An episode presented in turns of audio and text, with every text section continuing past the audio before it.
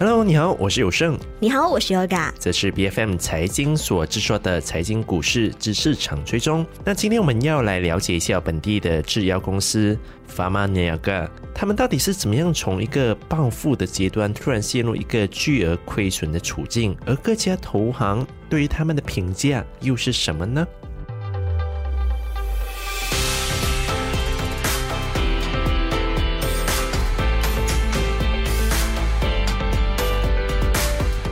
发马这一家的公司哦，其实是我国最大的制药的公司嘛，也是马古里第一家上市的这个的制药公司。那他们涉及的业务也是方方面面哦，其实。我对这家公司的印象是说，在两年前爆发疫情的时候，他们便和中国的科兴生物技术公司签署协议，成为科兴疫苗成品的进口，还有本地冠峰疫苗的独家的经销商嘛。所以当时候是提供一千多万剂疫苗给马来西亚的政府，也是引起很多人的关注，觉得说，诶，这家公司在当时候的前景应该还是不错的。如果我们从当时的整个行情来去看哦，二零二零年在一年的时间里面，这些公司的股价从最低的二十线令吉是飙升到一令吉左右，涨幅单单是在当年便达到了四倍哦，成为了疫情时代里少数市场的大赢家，大概也是跟 Top Glove。他们的涨幅大概也是同样，在那时候是相当的凌厉的。是我们回想啊，当时在疫情期间，就是二零二一年的这个财政年 f a r m a n i a 的营收呢是达到了一个巅峰，当时是有四十八亿令吉左右的。按年来看呢，是大涨了将近百分之八十，而金利当时呢就飙升了大约有五倍，已经来到超过一亿令吉了。那当时的时候，他们呢还判断说，疫苗的旺盛需求呢应该会。维持到二零二五年，可是现在我们才刚步入二零二三年，我们就觉得说，哎，疫苗其实也起不了太大的作用，大家甚至也就是抗疫疲劳了。那这家公司呢，在去年二零二二年的时候呢，当时哇，他们还雄心壮志的说，想要扩大资本的支出，从两千多万扩大到两亿多令吉呢，想要去扩展海外的一个发展。但是万万没有想到，二零二五年其实还有这么多年的时间，但是呢。哦，来到二零二三年初，他们公司的财报却已经敲响了警钟，因为他们在上个月底才刚发布的财报有显示呢，他们在二零二二财政年的最后一个季度，他们呢就从本来的盈利转为亏损了，那跟往年同期相比较的。公司从赚了八千五百多万令吉呢，到现在面临是有超过六亿多令吉的巨额亏损的，甚至呢还触发了上市公司的警戒条例，被列入了 PN 时期的公司。那这个事情引发之后呢，他们需要在十二个月以内呢提交重组的计划给证监会，还有马交所，得到他们批准去执行之后呢，才能够免除这个被除牌下市的厄运。其实看到这则新闻的时候，我自己心里是比较感慨的。你就会觉得说，哎，其实像是手套股啊，或是法玛尼亚这类的公司，他们在当时候其实就是抗疫英雄嘛。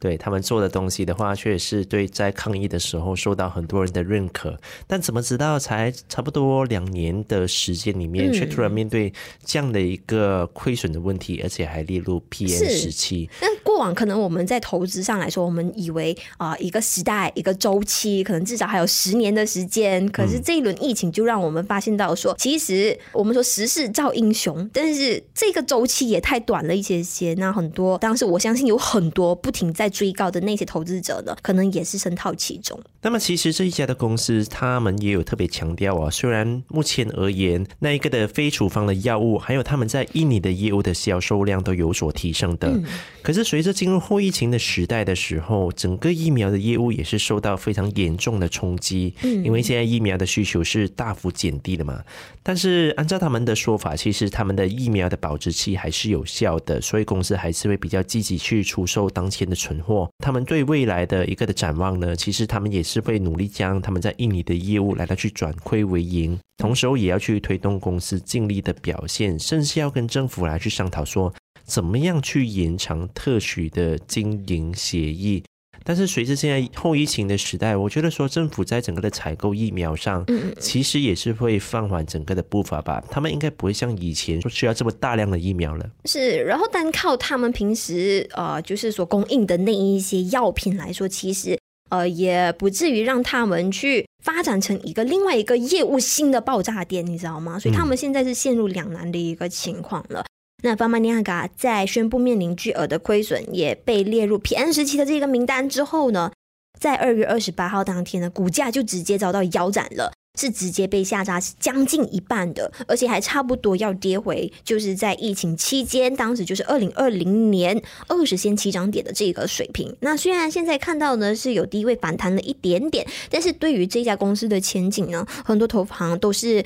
保持着不太乐观的态度的。嗯，我最近面看到说，其实丰隆投行还有。还没有分拆业务之前的银河联昌哦，嗯，这两家的投资银行呢，其实都下调了对这一家制药公司的评级。像是丰隆银行便将这家公司的目标价格从六十三线直接减到了三十一线，而银河联昌呢，便将他们的目标价从五十八线是削减到了二十五线哦。那么，丰隆银行的分析师呢，特别是有强调说，因为现在发马是陷入 P N 时期的状态之后，他们都会出现不确定性的一个前景的问题，所以也将这家公司的评级下调至卖出。而且因为更高的营运支出的问题，他们还将发马今年和明年财年的盈利的预测是下调了百分之五十一。嗯，那另外我们也看到 CGS CIMB 的分析师强调，因为呢发马平安时期的状态，还有加上他们进行了高杠杆的这个投资，然后呢资产负债表现在是相当不理想的，所以呢发马的股价评级啊是被下调了。他们公司的盈利呢在中短期以内呢估计还是会相当疲软。而且面临相当高的不确定性。那我们先来看呢，因为疫苗一个星期平均的接种量呢，是已经从当初的峰值五十万剂左右，降低到了现在仅有一千到一千五百剂的。所以他们接下来呢，要怎么样以合理的价格去出售他们的疫苗呢，也是存在相当大的位置的。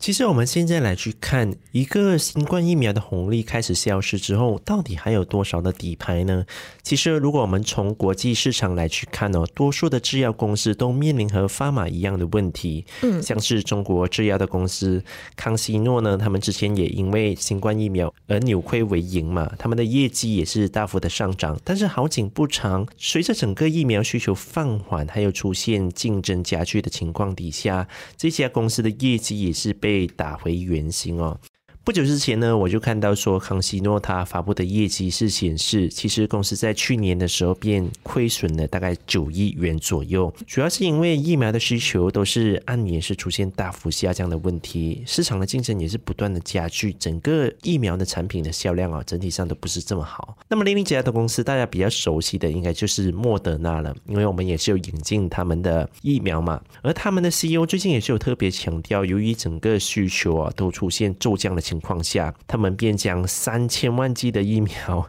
就直接丢进垃圾桶了。因为他们联系了很多个国家，几乎每个的国家几乎都没有需要他们的疫苗了。是我们不看发马单，是从这一些海外的啊药物巨头公司当时的这一些疫苗股了。但是这个财务的数据来看呢，其实也进一步证实了市场对于疫苗需求已经大不如前的这一个呃观点。那从未来的前景还有业务的成长性来看呢，他们唯一能做的一个方式呢，就是诶转移他们的主战场，不要再专攻这个新冠。的疫苗上了，这个或许是一个突破的方式，但是某种程度上上来说呢，通常呃通过这种好像流行疾病啊来赚钱的话的这样子的一个行情，也就只是一个概念式而已的。那具体如果说我们放长双眼来看，这一些公司要怎么样的去翻盘，其实还是要将他们的技术累积转化为更加多的一个商业用途。那在这段时间呢，才能够验证到底哪一家制药公司是能够真正。笑到最后的。